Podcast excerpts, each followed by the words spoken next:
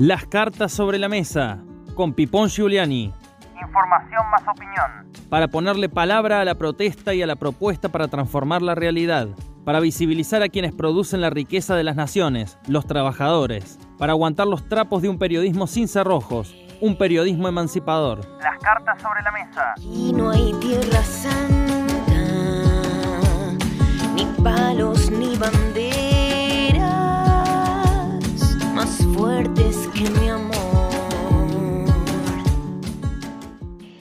Estamos atravesados por el sainete de la Corte Suprema de Justicia y el Consejo de la Magistratura, que va a ser ocupado por el mismo titular del máximo tribunal que existe en la Argentina, Horacio Rosati, y se dice, con razón, de que esto se trata de un golpe institucional que pretende hackear a un gobierno debilitado por la cuestión económica, la inflación, la falta de cintura y de reflejos para ir respondiendo a las demandas de una sociedad cada vez más insatisfecha por la falta de cumplimiento de los postulados que se presentaron en las elecciones de 2019 y que permitió que el Frente de Todos, una coalición heterogénea que se formó lo más amplia posible para eyectar al macrismo después de cuatro años de pesadilla para los argentinos, pudiera ganar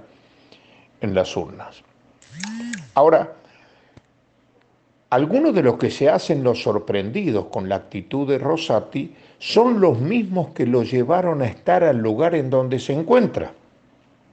Rosati no nació de un repollo, fue concejal de la ciudad de Santa Fe primero, intendente de esa misma ciudad por el Partido Justicialista de la línea de Carlos Alberto Reutemann y después fue ministro de Justicia y Derechos Humanos de Néstor Kirchner.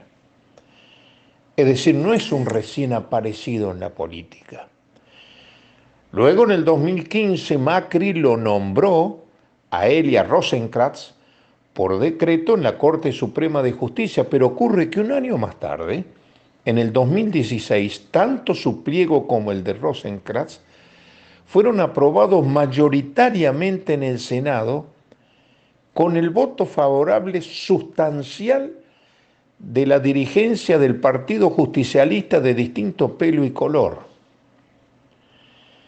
Por lo tanto, háganse cargo son ellos los que trajeron a Rosati y ahora parecen sorprendidos por este golpe de furca que está dando en el ámbito de la justicia.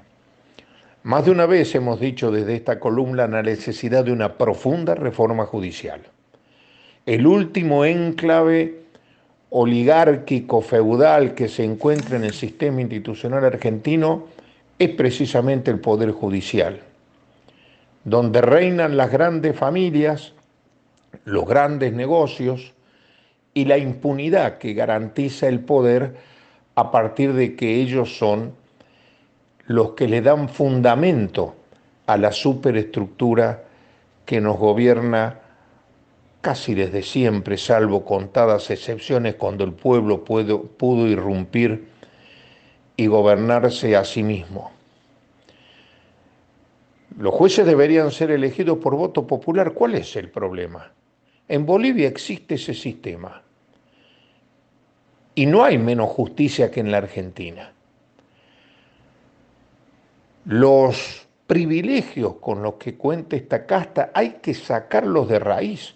No pagan impuesto a las ganancias, van un par de horas entre jugada al golf y al bridge eh, a sus juzgados, el laburo se lo hacen los secretarios o los pinches, y son los grandes señorones de la sociedad.